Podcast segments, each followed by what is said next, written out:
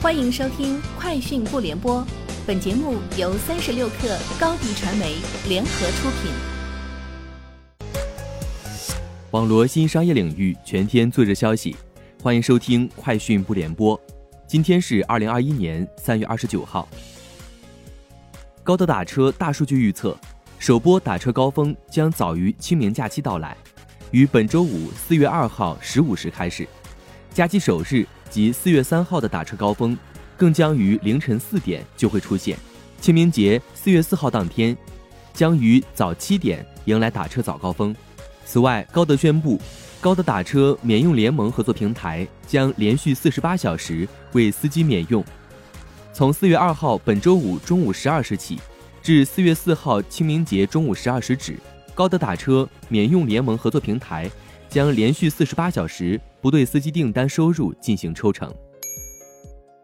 腾讯于近期推出了微小号，据官方介绍，微小号是一款微信小程序产品，支持办理及使用无需依托 SIM 卡的虚拟手机号。小号可以用于接听、拨打电话、接收、发送短信，支持国内语音和点对点短信功能，暂不支持办理增值业务及其他数据业务。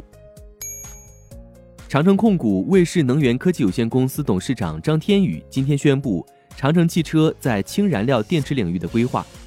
长城汽车将在二零二一年推出全球首款 C 级氢燃料电池 SUV，落地全球首个一百辆四十九吨氢能重卡。二零二二年并行氢燃料电池多种清洁应用项目群。二零二三年实现主要系统集成商推广数量国内领先。二零二五年实现全球氢能市场占有率前三。当天，长城汽车还发布了氢宁技术车规级氢动力系统全场景应用解决方案。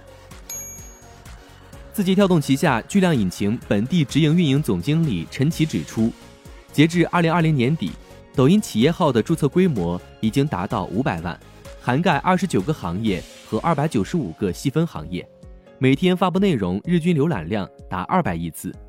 巨量引擎将支持青年创业者，为入驻企业提供技术支持，实现客源导流、数字化转型。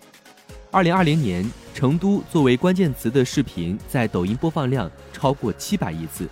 美食、游玩、购物类 POI 是打卡成都的打卡类型，夜间成为打卡的主要时段。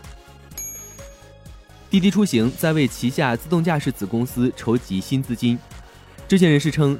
滴滴自动驾驶计划筹资至多五亿美元，而该公司的估值约为六十亿美元。由于此事未公开，知情人士要求匿名。知情人士说，筹得的新款项将帮助滴滴加速自动驾驶汽车的大规模生产，并投资于人工智能芯片等技术。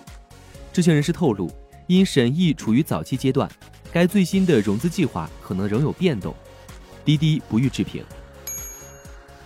中国青年报公布的一份求职问卷调查显示，目前大学生最心动企业前三名依次是字节跳动、华为和阿里巴巴。卖卖大数据显示，今年互联网对人才需求量依旧领先全行业，金融和教育分列二三位。一月至二月，前端开发工程师成为全行业最热招岗位，技术相关岗位在热招 TOP 十中占据五席。技术人才仍供不应求。中青校媒调查发现，超八成大学生希望进入互联网行业工作。京东健康股份有限公司发布上市后的首份年度业绩公告。公告显示，京东健康二零二零年营收一百九十三点八亿元，同比增长百分之七十八点八，非国际财务报告准则下盈利七点五亿元。截至二零二零年十二月三十一号。京东健康年活跃用户数达八千九百八十万，一年净增三千三百七十万。